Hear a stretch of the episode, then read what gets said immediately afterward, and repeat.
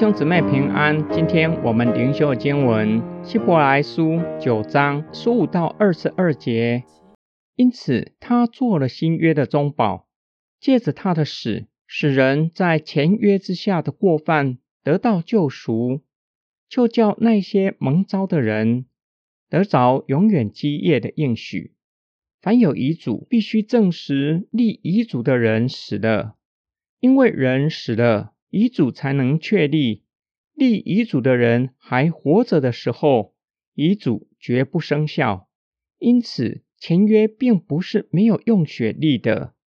当日，摩西按照律法向所有人民宣布了各样的诫命，就拿牛犊的血和水，用朱红色的羊毛与牛膝草。撒在律法书上和人民身上，说：“这就是神规定你们立约的血。”他照样把血撒在会幕和各样应用的器皿上。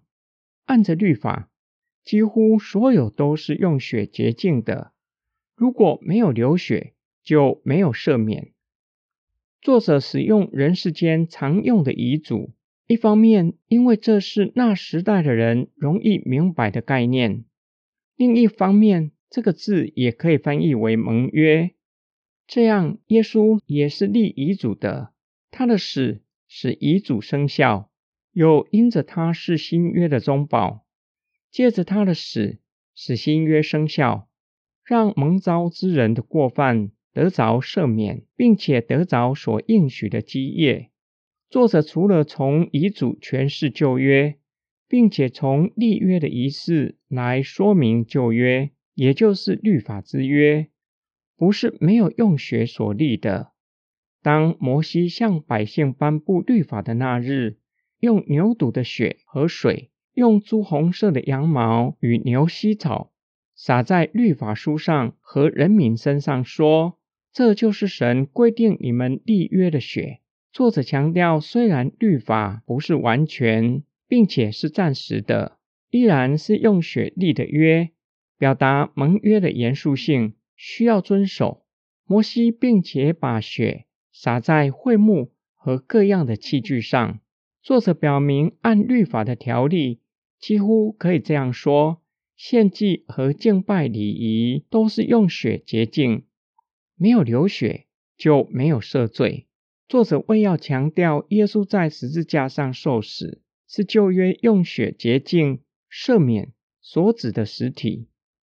今天经文的默想跟祷告，记得在神学院接受装备的时候，老师问我们一个问题：上帝可不可以不透过主耶稣牺牲性命，就宣布释放所有的罪人？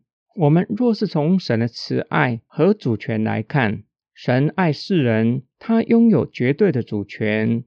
本可以不用牺牲他的独生爱子，代替相信他的人承受十字架的刑罚，但是上帝定义透过他的爱子为信他的人承受十字架的刑罚，使信他的人得着赦罪的恩典，并且天良的亏欠得以被除去。这是没有十字架，单单宣布罪得赦所没有的恩典。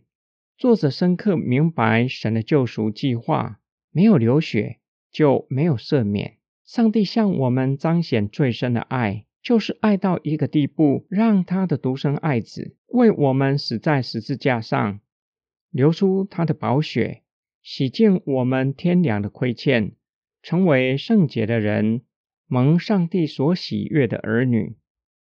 我们一起来祷告，爱我们的天父上帝。